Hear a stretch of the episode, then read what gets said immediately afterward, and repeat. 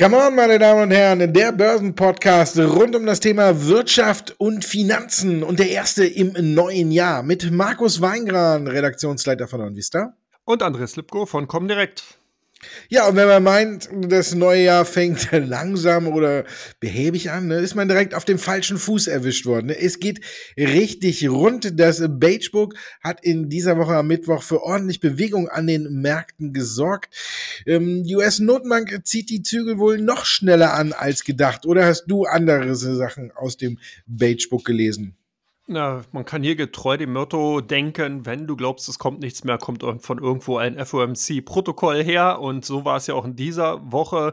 Wir hatten ja das Protokoll aus Dezember gesehen und da hat man einen guten Einblick mal bekommen, wie die ganzen Gouverneure von der US-Fed eigentlich denken und dass hier eigentlich eine ganz, ganz andere Marschgeschwindigkeit vorgesehen ist, als die Märkte das eingepreist hatten. Ich denke, relativ neu sind eigentlich nur zwei Fakten gewesen. Der eine war aus meiner Sicht heraus der, dass man jetzt mittlerweile sogar mit 13 Zinserhöhungen rechnet. Da waren ja eher so zwei eingepreist und drei eventuell. Jetzt sieht es aber so aus, dass drei tatsächlich wirklich realistisch kommen könnten und gar nicht mehr so unrealistisch sind. Und der zweite Aspekt ist der, dass man bei der Rückführung beziehungsweise bei den äh, Zurücknahme der Anleihekäufe wesentlich schneller vorgehen will und dass man hier schon wesentlich früher auch ein Ende finden möchte. Und damit hatten die Marktteilnehmer auch nicht gerechnet. Man hatte hier gedacht, dass die Party noch ein bisschen weitergeht. Und diese beiden Faktoren waren, glaube ich, die beiden größten ja, wie soll man sagen, Schla Schläge ins Gesicht der Börsianer und haben eben entsprechend natürlich auch für die Kursausschläge bzw. Kursrückgänge ge gesorgt. Ist dir denn noch was aufgefallen, Markus? Du sagst drei, ne? Ich habe fast daraus gelesen, dass eventuell sogar vier möglich sind, ne? Ich glaube, fast drei sind jetzt schon gesetzt. Und was vielleicht noch ganz neu war, auch die Diskussion über die Bilanzsumme der amerikanischen Notenbank, dass man ja eventuell sogar auch noch plant, Anleihen selbst auf den Markt zu werfen, um die Bilanzsumme wieder ein wenig zu reduzieren. Also in dem Sinne dem Markt auch noch ein wenig Geld entzieht.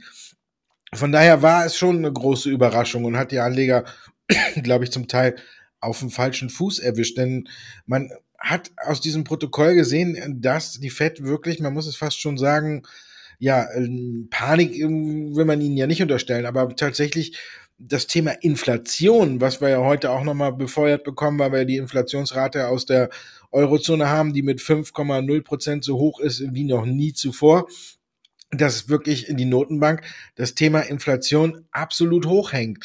Heute gibt's dann ja dann noch eine wesentliche, oder muss man fast schon sagen, eine kleine Beruhigungspille für die Anleger, die ja ein wenig hoffen lässt, weil man, wenn man auf die Arbeitsmarktdaten guckt, waren die ja nicht so ganz überzeugend und waren nicht so, dass man sagen kann, ähm, wirklich extrem schnell wird die Fed vorgehen. Aber wie du schon gesagt hast, die Fed möchte die Zügel anziehen und das war ein bisschen schneller, als die meisten vielleicht so auf ihrer Rechnung hatten, wenn man sich das Pagebook in Ruhe anguckt. Und das hat natürlich schon die Märkte verunsichert. Und ich muss sagen, ich finde es okay. Wenigstens sieht man hier, dass die Fed das Thema Inflation in Angriff nehmen möchte. Und ich glaube, sie sehen es auch ein wenig anders als hier in der Eurozone. Und von daher muss man jetzt erstmal gucken, wie der Markt es einpreist, dass wirklich die Fed jetzt hier ein neues äh, Tempo an den Tag legt. Und man sieht ja schon, dass die Tech-Werte da extrem drunter gelitten haben, zwei Tage lang. Heute haben wir wieder eine leichte Beruhigung, muss man sagen, aber es ist äh, noch eine angespannte Lage. Ich finde, wir sind noch nicht aus dem Gröbsten raus und jetzt kommen natürlich auch wieder die wirklich großen äh, Schwarzseher an, ans Tageslicht, die den großen Crash vorhersagen. Schon, da haben sie ja schon alle 2021 getan. Jetzt äh, 2022 wittert man nochmal wirklich äh, Morgenluft und sagt, hier wird wirklich alles nochmal richtig nach unten gehen. Wells Fargo hat jetzt gesagt, mit dem Tempo und alles könnte es sein, dass äh, der S&P 500 zum Beispiel mal 10% korrigiert. Das finde ich jetzt zum Beispiel wäre äh, wirklich hm, gesund. Dann haben wir zum Beispiel aber auch Harry S. Dente, den kennt man vielleicht auch ein bisschen. Der hat ja auch ein paar Bücher geschrieben und der warnt jetzt äh, vom Riesencrash. Aber wenn ich habe mal so geguckt, hat er das ganze Jahr 2021 auch gemacht und da lag er nicht so äh, richtig, wenn man sich das Ganze angucckt. Jetzt sagt er, im Bärenmarkt könnte es von Verluste bis zu 90 Prozent geben und vergleicht die Situation ähnlich mit äh, 2000, als die Dotcom-Blase geplatzt ist, weil eben die Fed anfängt, kein Geld mehr in die Märkte zu pumpen und vielleicht auch ein wenig Geld entzieht. Ich glaube, das ist alles ein Stück weit übertrieben, aber ich glaube, wir haben zurzeit eine leicht angespannte Lage, oder wie siehst du es? Ja, das kann man so sehen. Also natürlich sind die Crash-Auguren ja schon seit einigen Jahren dabei und ich erinnere mich auch, dass selbst ich einmal an dieser Stimmung war, dass ich gedacht habe, okay, der Markt müsste eigentlich mal eine größere Korrektur gerade nach der Covid-19 äh, Rallye im März, April 2020 vollziehen. Das ist ja auch ausgeblieben. Also von daher hier würde ich doch ein bisschen vorsichtiger sein. Ich denke, ähm, die Situation ist ja bereits schon seit mehreren Jahren extrem angespannt. Also wir haben ja hier eine Situation, die nicht nach den Lehrbüchern läuft, die natürlich auch davon ganz klar geprägt ist, dass die Notenbanken schon seit etlichen Jahren, seit 2008, wenn man so will, Liquidität in die Märkte gibt und diese Liquidität natürlich dann auch direkt den Weg in die Aktienmärkte gefunden hat und insbesondere natürlich bei den Tech-Werten. Man guckt auf eine Apple oder Microsoft, die ja exorbitant hohe Marktkapitalisierung erreicht haben und da ist natürlich die Frage auch gerechtfertigt, kann eine Apple oder kann ein Unternehmen generell denn drei Billionen US-Dollar wert sein? Das ist ja tatsächlich so viel, wie das Bruttoinlandsprodukt von so manchen mittelgroßen Staaten und das halt von einem Unternehmen, beziehungsweise die Marktkapitalisierung dürfte bei weitem mehr sein als die gesamte Kapitalisierung vom DAX 40. Also das sind alles mal ein paar Relationen, um mal zu zeigen, was denn dieses Geld eigentlich angestellt hat. Und was wir ja derzeit sehen, ist gar nicht mal das Notenbankgeld, was in die Märkte gekommen ist in Form der Inflation, sondern es ist ja dann eher sind die staatlichen Maßnahmen, die staatlichen Gelder, die wirklich in die Realwirtschaft reingekommen sind und dann natürlich auch dafür gesorgt haben, dass hier eine höhere Nachfrage, ein verknapptes Angebot zu natürlich höheren Preisen führt. Das wie an der Börse, wie bei den Aktienkursen.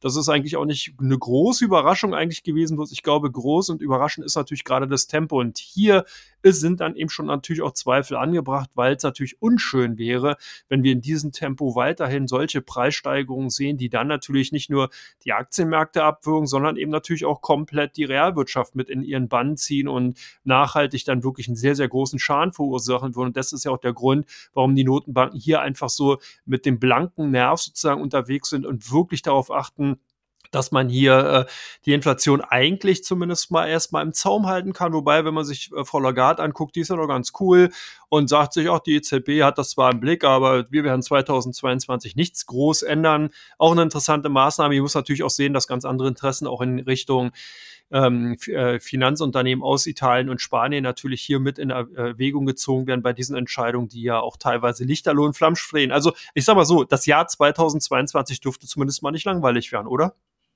Nee.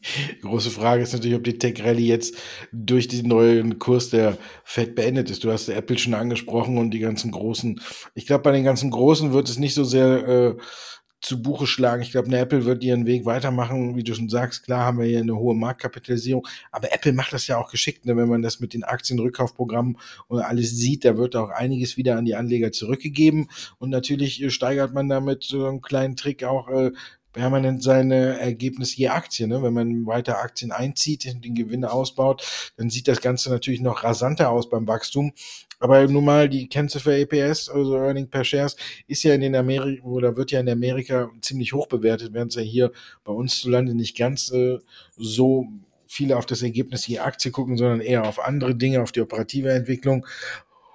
Und da muss man sagen, macht Apple das wirklich schon geschickt, diese Mischung aus äh, Aktienrückkaufprogrammen und allem. Man muss man sagen, ist wirklich schon sehr gut gemacht. Aber die, sie liefern auch, ne? Wenn man jetzt guckt, es gibt immer mehr Vernetzungen. Alexa zieht jetzt ins Cockpit von Stellantis ein. Davon profitiert auch wieder die Cloud-Sparte von äh, Amazon, weil AWS hier natürlich die Grundvoraussetzung dafür liefert, dass eben Alexa bei Stellantis in die Fahrzeuge mit einzieht und so. Man muss sagen, sie machen das alles schon geschickt. Sie werden auch weiter wachsen. Über die Bewertung kann man sich jetzt streiten. Aber wir sehen schon, wie lange streiten wir uns jetzt bei der Bewertung von Tesla. Und auch hier bin ich nach wie vor der Meinung, dass eher die kleineren, jetzt muss man sagen, in Anführungszeichen kleineren Autobauer wie Ford, VW oder sonst was, die vom Absatz ja um, um Meilen weit vor Tesla liegen, ähm, als es im Pkw-Absatz geht. Aber ich glaube, dass die in der Marktkapitalisierung sich eher Richtung Tesla nach oben bewegen werden, als dass Tesla jetzt so extrem wieder nach unten kommt und sich auf das Niveau von äh, den anderen Autobauern einreiht. Von daher, ähm, ja, ist die Marktbewertung die eine Seite der Medaille. Die andere Seite ist, solange die Nachrichtenlage positiv bleibt, und ich denke, bei Apple wird das eine Zeit lang noch bleiben. Und selbst wenn es ein bisschen schlechter ist, wir haben ja gesehen, äh, auch mal schlechte Zahlen, wie schnell die bei Apple verziehen werden. Und von daher muss man sagen, ähm, glaube ich, dass das noch ein gutes Stück weitergeht. Und dann muss man gucken, ich glaube, jetzt kommt die Unterscheidung zwischen Growth und Value und vielleicht werden ja auch ein paar Growth-Aktien, die vielleicht muss man irgendwann dazu übergehen und sagen, Apple ist keine Growth-Aktie mehr, sondern weitaus mehr Value-Wert, weil man ja auch gut liefert und gut, ein gutes Geschäftsmodell hat und alles. Und von daher ähm, glaube ich, dass die, die Unternehmen, die nicht profitabel sind, die kleineren Werte, die werden alle noch schwer zu beißen haben. Katie Wood wird ihren Dip wahrscheinlich noch bei vielen Unternehmen noch eine ganze Zeit lang weiterkaufen. Oder siehst du es anders? Nee, ich glaube schon, dass hier natürlich zum einen die ganz klare Unterscheidung gemacht werden muss zwischen eben Unternehmen, die noch nicht profitabel arbeiten. Die werden es nämlich schwer, weil die Refinanzierungskosten steigen und demzufolge auch nicht mehr die Investitionsneigung von Investoren da ist, in Unternehmen zu investieren, die eben defizitär arbeiten. Dann zum Zweiten, du hast es schon richtig gesagt, haben wir natürlich einen Extremwandel von vielen ehemaligen Growth-Unternehmen wie Apple, Amazon, Microsoft, die eigentlich Value-Aktien geworden sind. Das muss man so sagen. Die haben eigentlich nur noch gemeinsam, dass sie aus dem Technologiesektor kommen, aber die großen stürmischen Zeiten sind dann erstmal vorbei. Das sieht man ja auch an der Wachstumsdynamik. Das sieht man halt auch insgesamt natürlich daran, dass hier Sonderfaktoren wie jetzt zum Beispiel die Coronavirus-Pandemie einfach dafür gesorgt haben, dass zum Beispiel die Digitalisierung ganz groß geschrieben wird, dass der Onlinehandel einfach geboomt hat. Wir sehen aber auch, und das ist wirklich ein interessanter Aspekt, der aber ebenfalls mit Vorhersage so gesehen eingetroffen ist, dass die Technologiekonzerne anfangen, in die Autos reinzugehen. Und zwar nicht nur in die Bordtechnologie dahingehend, dass man halt hier und da mal vielleicht irgendein Relais oder irgendwelche Programme schreibt, sondern tatsächlich der Kampf um die Mittelkonsole ist entbrannt. Das ist ja bereits schon vor einigen Jahren auch schon prophezeit worden. Das heißt, dass natürlich die Alphabets und Amazons jetzt sehen werden, dass sie möglichst schnell in die Mittelkonsole, in das Display reinkommen, damit eben dann zukünftige Konsumenten, die nämlich durch ihr Auto durch oder von ihrem Auto durch die Gegend kutschiert werden, entsprechend entertained werden, entsprechend konsumieren und das dann alles über die Anwendungen von Amazon und Co. laufen. Und von daher ist es dann halt so, dass da sicherlich noch mal ein bisschen Potenzial drin ist. Per se würde ich aber sagen, ist bei den Tech-Werten wirklich die größte Rallye gelaufen und die Chance-Risiko-Verhältnis ist mir doch zu ungelegen. Das heißt, ich sehe viel, viel mehr Risiken momentan als wirklich Chancen noch bei den Unternehmen. Ich glaube zwar nicht, dass wir große Einbrüche oder Rückgänge sehen, zumindest jetzt kurzfristig nicht, aber ich glaube, dass die großen Wachstumszeiten und Co-Steigerungszeiten vor allen Dingen erstmal vorbei sind. Also kommen äh, die, kommt das Bärenfell kommt so langsam wieder raus, ne? Ist ja auch noch kalt, ne? da kann man das ja schon wieder auf, packen. Aber ich glaube auch, dass wir 2022 und mein Hund äh, zerkaut gerade wieder den Bullen von den Börsenbullen, den ich hier stehen habe aus Gummi. Also vielleicht ist auch äh, so ein Zeichen dafür. Aber ich glaube, wir werden, wie siehst du es, 2020 so ein gemischtes Jahr sehen wie den Auftakt jetzt. Erst immer hervorragend rein ins neue Jahr, drei Tage aufwärts und dann kam Mittwoch der Paukenschlag und dann war direkt die gute Zeit wieder dahin. Werden wir auch das ganze Jahr so ein gemischtes äh, Verhältnis sehen? Also ich denke, wir könnten durchaus eine Chance haben, dass wir hier ein schönes Fraktal sehen, was sozusagen in sich wiederkehrend das ganze Jahr exemplarisch durch die erste Handelswoche dargestellt wird. Tatsächlich glaube ich, dass zumindest in Deutschland und an den europäischen Börsen die Chance sehr wohl vorhanden ist, dass wir das erste Halbjahr noch gut abschließen, obwohl man es jetzt vielleicht nicht äh, glauben mag, aber auf jeden Fall könnte die Konjunkturerholung und das Thema Inflation, was dann vielleicht auch in einer Stagnation dann übergeht, äh, könnte dafür Sorge tragen, dass man hier zumindest mal die ersten sechs Monate noch ganz gut abschneiden wird. Ich glaube dann tatsächlich, dass das zweite Halbjahr doch rasanter und wesentlich turbulenter auch vorhergehen kann, beziehungsweise dass dann eben wirklich auch die eine oder andere größere und dann auch notwendig gewordene Korrektur vollzogen werden wird. Aber fürs Gesamtjahr sehe ich durchaus ein normales Börsenjahr. Das heißt, beim DAX dürften Kurssteigerungen so zwischen 7 und 8 Prozent dann zum Jahresende hin im Schnitt möglich sein. Klar, es ist jetzt eine kühne Vorhersage, keiner kann in die Zukunft gucken, aber das ist schön exemplarisch, weil man eben sieht, ja, die erste Handelswoche kann wahrscheinlich wirklich eine Art Fingerzeig in Richtung Jahresende 2022 dann sein. Oder wie siehst du es? Ja, ich glaube, dass sich die US-Indizes ein wenig schwerer tun werden. Vielleicht werden wir tatsächlich so eine, ja, ich bin noch nicht so so 100% überzeugt, wie man das einschätzen soll. Ob sich tatsächlich, wir wissen ja, wir, wir hoffen ja manchmal immer wieder, dass sich der deutsche Markt oder andere Märkte von den US-Märkten abkoppeln können. Aber nun muss man ja sagen, der Leitzug für die Börsen ist nun mal die Wall Street. Und ich glaube, dass wir hier tatsächlich eine schwierigere Zeit sehen werden wenn man sich das jetzt so anguckt, sehen wir schon den Wechsel von äh, Growth Richtung Value, wenn er nicht fast schon abgeschlossen ist. Und dann werden wir wieder die alten Werte sehen, die alle verteufelt haben, dass die wieder nach oben kommen. Und du hast das Thema Inflation nochmal angesprochen. Wir haben jetzt auch noch äh, in Kasachstan die Unruhen, die treiben den Ölpreis wieder nach oben. Und damit äh, kann man sich auch äh, schon wieder ausrechnen, dass die Inflation vielleicht doch nicht ganz so schnell zurückgeht, wie es sich jetzt die EZB wünscht, wenn die Ölpreise wieder steigen. Von daher glaube ich, dass wir hier in, äh, im DAX ein paar Nachzügler haben, die wirklich ein gutes Jahr hinlegen, dass die Autobauer vielleicht wieder glänzen. Und wenn dann tatsächlich noch jetzt die Leute mal, da kommen wir ja gleich im zweiten Teil auch nochmal hinzu, äh, oder einige Anleger oder größere Anleger erkennen, dass vielleicht äh, die Sorge um BASF und Covestro gar nicht so begründet ist und die auch noch anziehen können, dann glaube ich, dass wir im DAX ein ganz gutes Jahr sehen und wie du schon sagtest, diese zwischen sieben, acht, vielleicht sogar zehn Prozent in diesem Jahr machen können. Ich glaube, dass wir dann aber gucken müssen, wie reagiert der DAX darauf, wenn tatsächlich in den USA mal größere Rücksetzer kommen, weil wir hier teilweise ja auch tatsächlich so hohe Bewertungen haben, dass es tatsächlich auch mal wieder notwendig ist, dass es da nach unten geht.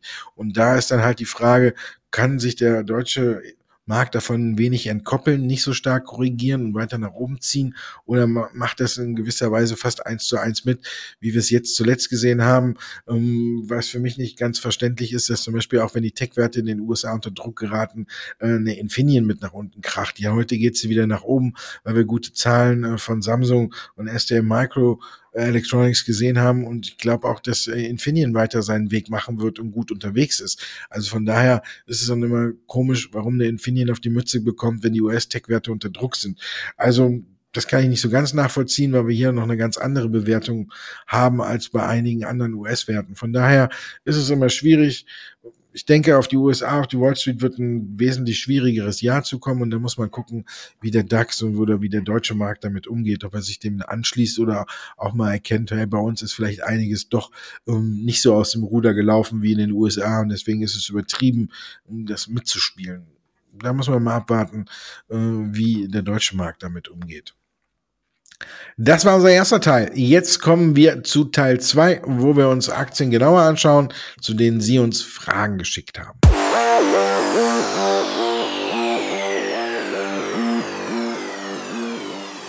Teil 2 von Come On. Es geht um Aktien. Und zwar die erste.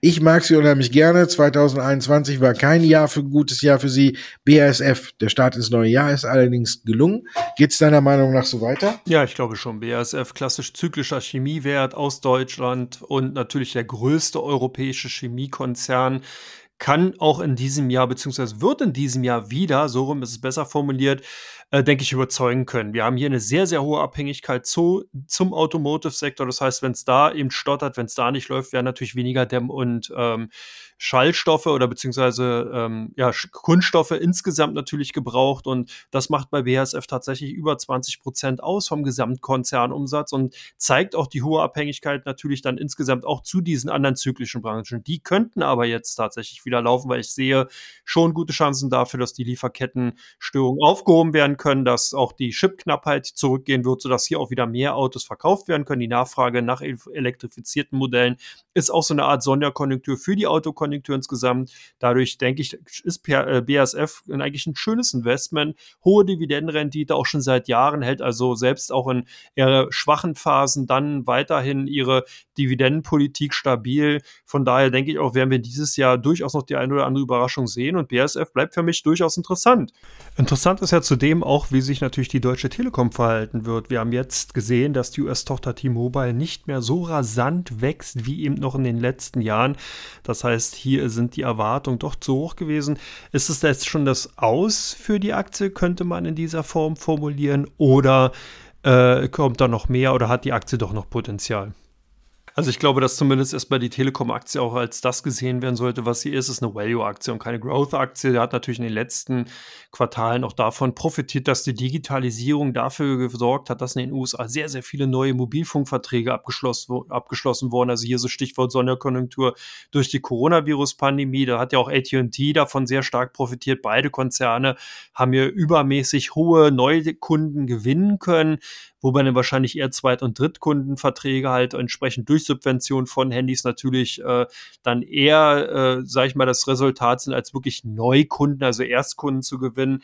Das ist der eine Aspekt, der wichtig ist. Dann bei, äh, spielt natürlich bei der Telekom eine ganz wichtige Rolle. Die Fusion mit Sprint hat eben auch nochmal dazu geführt, dass eben viele äh, neue Kundenverträge abgeschlossen wurden, die über Sprint dann in den Konzern reingelaufen sind, in T-Mobile. Also das heißt hier sehr, sehr viele Sonderfaktoren, die ja in den Jahren zuvor eigentlich auch schon eingepreist sind. Und hier sieht man jetzt eben auch, dass natürlich auch so ein bisschen das gerade dieses Geschäft eine gewisse Zyklik unterworfen ist. Das heißt, gerade Mobilfunk ist jetzt nicht so ein äh, ganz stabiles Geschäft, wie jetzt zum Beispiel klassische Festnetztelefonie, beziehungsweise eben noch der andere digitale Arm von der Deutschen Telekom. Ich denke, man muss sie halt wirklich da und da betrachten, was sie ist. Sie ist halt ein Value-Wert. Das heißt, hier guckt man ganz stark auf die Dividendenrendite, sagt, ja, ich möchte halt, was ich, die 3,x Prozent halt haben. Finde ich gut, leg mir die deswegen ins Depot. Und wenn ich dann damit zusätzlich Kursgewinne mache, ist es ein Add-on. Ansonsten ist es dann, dann doch eher eine Art, äh, ja, Cash-Co eben durch die Dividendenzahlung.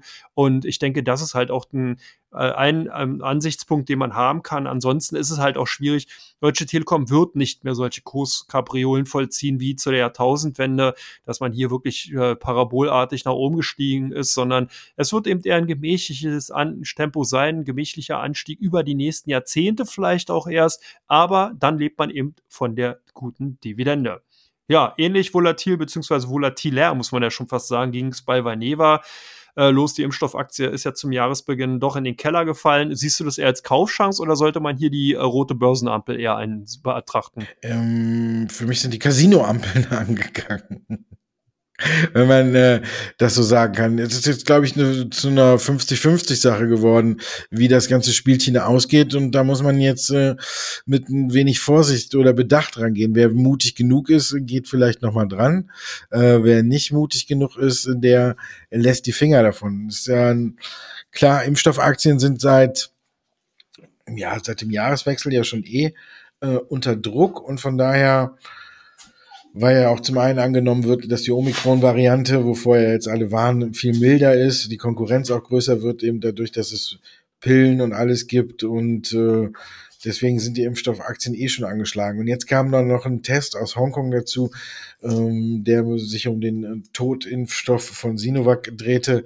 Coro, Coronavac heißt er ja und da wurde halt eben festgestellt, bei 25 Serien, die man Blut, äh, also quasi 25 Blutabnahmen von 25 äh, Personen, die mit äh, zweimal mit dem Totimpfstoff von Sinovac geimpft worden sind. Und da hat man getestet, wie die gegen Omikron wirken. Und da hat man gestellt, dass, festgestellt, dass äh, keine Antikörper gebildet worden sind. Und das hat dann dazu geführt, dass man die neue Unsicherheit hat, ob ein Totimpfstoff gegen die Omikron-Variante jetzt wirkt. Aber zu 100 Prozent konnte man, kann man das bei den Tests auch noch nicht sagen. Jetzt hat sich die Aktie wieder ein Stück gefangen. Man muss abwarten weil Neva selbst umschifft dieses Thema auch noch. Man sagt zwar, dass man gegen die anderen Varianten Delta und Beta eine hohe Wirksamkeit hat. Zu Omikron sagt man aber auch aktuell nur, dass man es testet. Das Verfahren läuft, die Zulassung läuft. Ich glaube auch, dass sie kommt, aber wie hoch dann die Wirksamkeit tatsächlich gegen Omikron ist, muss man mal äh, abwarten. Bei mRNA-Impfstoffen ist sie ja auch nicht so hoch mehr, wie man sich das wünschen würde. Und von daher schreit ja jetzt jeder nach einem Booster.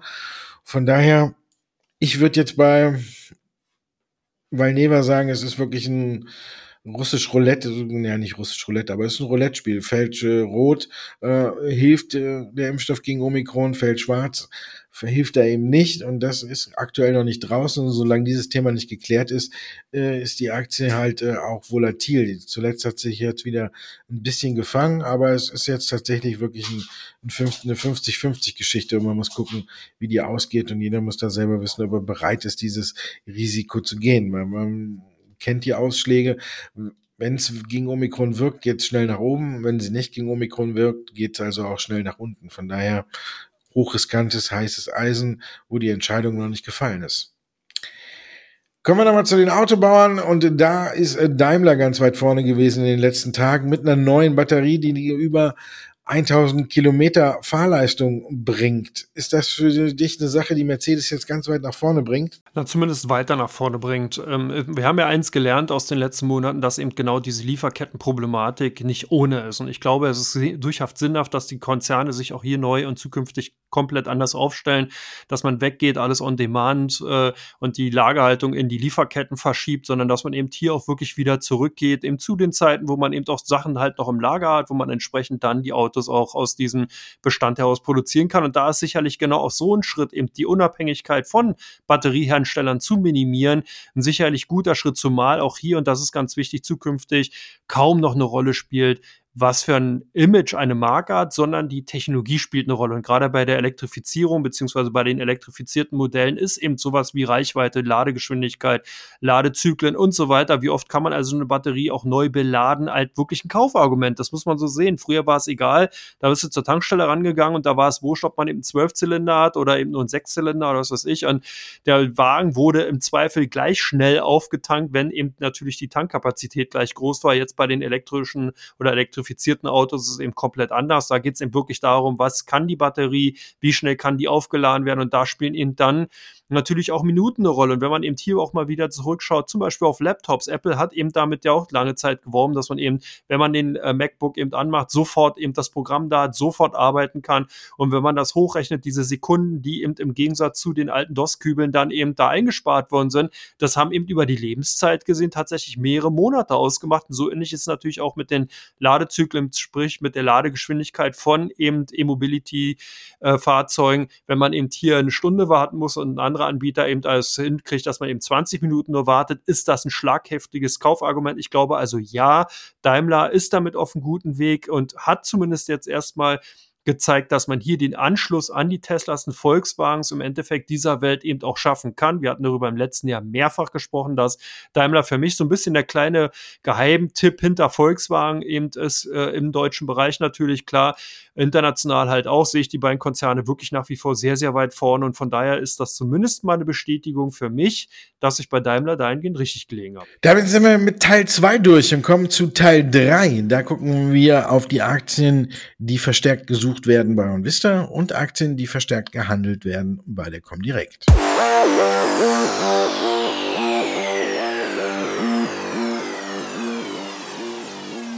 Teil 3 von Come On. Und jetzt geht es darum, welche Aktien im Fokus stehen bei der Comdirect und bei OnVista. Wir fangen an mit Infineon. Hier ging es ja, wir haben es vorhin ja schon angedeutet, rauf und runter. Was ist die aktuelle oder was ist der aktuelle Stand? Jetzt wieder kaufen? Ja, so zieht zumindest bei unseren Kunden aus. Die haben tatsächlich die Zahlen von ST Micro dafür äh, oder so interpretiert, dass man eben auch mal eine Infineon wieder anfassen kann. Die waren mir nicht ganz klar, ob der Chipzyklus schon zu Ende ist, wie lange der noch läuft. Da hat man noch eine sehr zurückhaltende und verhaltene Handelsaktivität gesehen.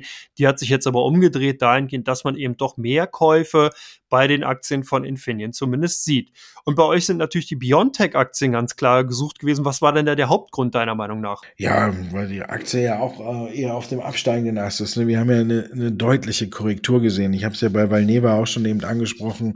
Ähm, die Leute wollen natürlich gucken, wann geht's wieder bergauf. Man ist ja volkserwöhnt, verwöhnt bei Biontech und jetzt auf einmal korrigiert die Aktie doch eine ganze Weile schon und auch vor allen Dingen auch ein ganzes Stück, muss man ja auch sagen. Zuletzt äh, waren es wieder deutlichere Kursverluste und da wollte natürlich jeder den Grund wissen.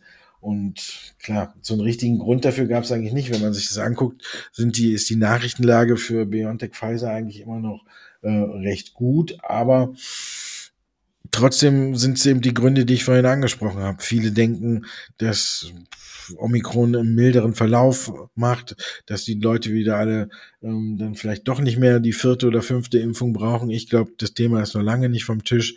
Und klar haben wir wieder das übliche Problem, dass BioNTech auch in dem Sinne ähm, nur auf ähm, den Impfstoff gegen Corona reduziert wird. Jetzt hat man die Woche nochmal auch vermeldet, dass man sich mit Pfizer zusammentut und auch in anderen Bereichen noch mRNA-Impfstoffe erforscht gegen andere Krankheiten. Von daher, ja, muss man da jetzt durch, ne? wenn wir gucken, die Aktie äh, steht kurz vor der 200 Dollar Marke 212. Heute geht's wieder ein, ein, Stückchen nach oben und kommt von 420. Also sehen wir hier fast ein Rücksetzer von äh, 50 Prozent. Und da sind natürlich jetzt alle äh, hm, hin und her gerissen. Soll ich da unten die Reißleine ziehen, kann es noch tiefer gehen oder bleibe ich dabei und geht's wieder nach oben? Deswegen ist die Aktie bei uns ähm, ja permanent schon seit Wochen auf Platz eins der meistgesuchten Aktien. Apple haben bei euch viele verkauft, den Tech Ausverkauf mitgemacht?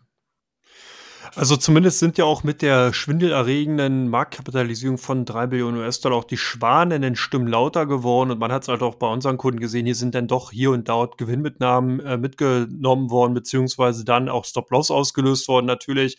Ich glaube, hier ist dann wirklich auch momentan eher zweifelhaft, beziehungsweise auch viel Zweifel bei unseren Kunden eben vorhanden, die äh, die Zukunft von Apple zwar durchaus auch rosig sehen, aber halt die Wachstumszeiten eben schon komplett ad acta gelegt haben und von daher sind die Aktien bei den ausländischen Titeln heute oder beziehungsweise in dieser Woche unter den Top 5 zu finden gewesen und hier mit einer eher verstärkter Kauf Ver äh, Verkaufstendenz. Und bei euch sind die Aktien von Deutsche Bank gesucht gewesen.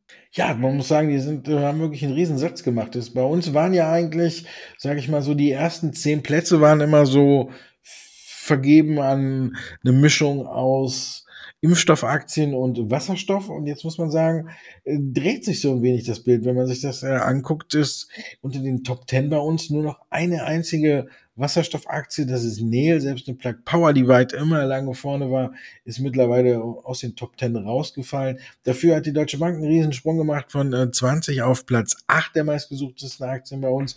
Und klar, die neue Struktur oder die neue ähm, Marschrichtung der FED hat natürlich dafür gesorgt, dass die Bankaktien äh, rund um den Globus angezogen sind. Die Deutsche Bank hat ja auch einen ganz guten Sprung nach oben gemacht und deswegen war die bei uns gesucht. Heute kamen jetzt auch noch äh, neue positive Aussagen vom Finanzverstand gegen beim Handelsblatt hinzu. Also ich denke, die Ausgangslage bei der Deutschen Bank, die wird immer hervorragender. Und ja, ich habe es eben gesagt, bei uns unter den Top Ten immer Impfstoff und Wasserstoff, aber eine Aktie ist auch immer mit dabei ganz vorne und das ist Tesla. Die gibt bei euch auch.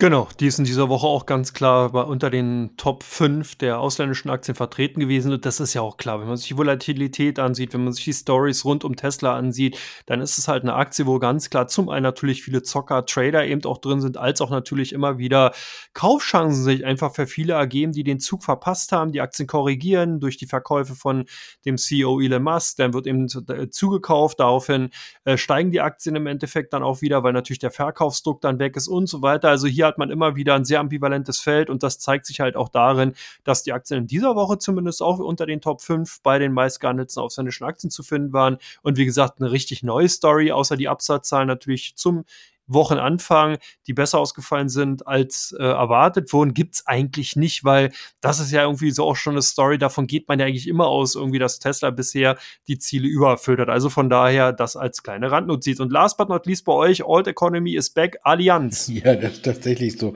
Wenn man sich das so anguckt, kommen äh, die ganzen alten Aktien in Anführungszeichen, alt machen wir jetzt mal, in Anführungszeichen, werden wieder wirklich beliebter. Allianz ist bei uns auch von Platz 21 auf Platz 13 hochgeschnellt. Hm, ja, ähnlich wie bei der Deutschen Bank. Auch hier gab es zuletzt ganz gute Nachrichten und auch hier gucken die Leute wieder drauf. Ja, vielleicht kommt jetzt äh, Back to the Roots, ne? Die ganzen alten, in Anführungszeichen alten Aktien, die früher immer so beliebt waren, werden jetzt auch wieder beliebter, werden nachgefragt ich glaube auch eine Allianz dürfte auch mit seiner Investmentstrategie und alles von der neuen Marschrichtung der Fed profitieren. In dem Sinne haben viele sich die Aktie aber wahrscheinlich bei uns auch angeguckt. Sie ist ja auch ganz gut ins neue Jahr gestartet und ich denke, hier wird es auch so weitergehen. Von daher, bei uns geht's auch gut weiter, oder? Nächste Woche. Ja, da geht's weiter. Ihr habt ja am kommenden Freitag ein Event bei euch wieder oder du die bei dir auf dem YouTube-Kanal? Ja, genau. Da bist ja, das ist ja fast schon mit dein, ne? Du bist ja auch wieder mit dabei bei dem Event. Wir beide werden wieder um 18 Uhr die Schlussglocke läuten. Ja, wir haben wieder äh, ein Event, wo wir den ganzen Freitag über senden und haben wieder viele interessante Gäste mit dabei. Frank Thelen, der war ja auch schon bei dir in deiner YouTube-Sendung mit dabei, ist bei uns heute auch mal mit dabei. Dann haben wir den Börsenpunk, mit dem wir über das Thema Elektromobility sprechen. Da können wir beide um 18 Uhr dann noch abklären, äh, ob er auch recht hat, wenn wir das Ganze nochmal überprüfen. Und es sind einige interessante Vorträge dabei. Es geht wieder wie immer um halb neun los und um 18 Uhr werden wir beide die Schlussglocke läuten. Und den Podcast gibt es trotzdem auch. Den werden wir nur einen Tag früher aufzeichnen, nämlich am Donnerstag schon. Ja, dann sehen wir uns nächste Woche also doppelt. Sehr schön. Ich freue mich schon drauf, genau. Und sehe und denke auch, dass wir dieses Jahr sehr, sehr viele und tolle, spannende Themen auf jeden Fall haben werden. Die werden wir auf jeden Fall. Come on, dürfte auf keinen Fall langweilig werden. Davon gehe ich aus. Ich wünsche allen ein schönes Wochenende und deswegen, deswegen und wir hören uns nächste Woche wieder. Bis dahin.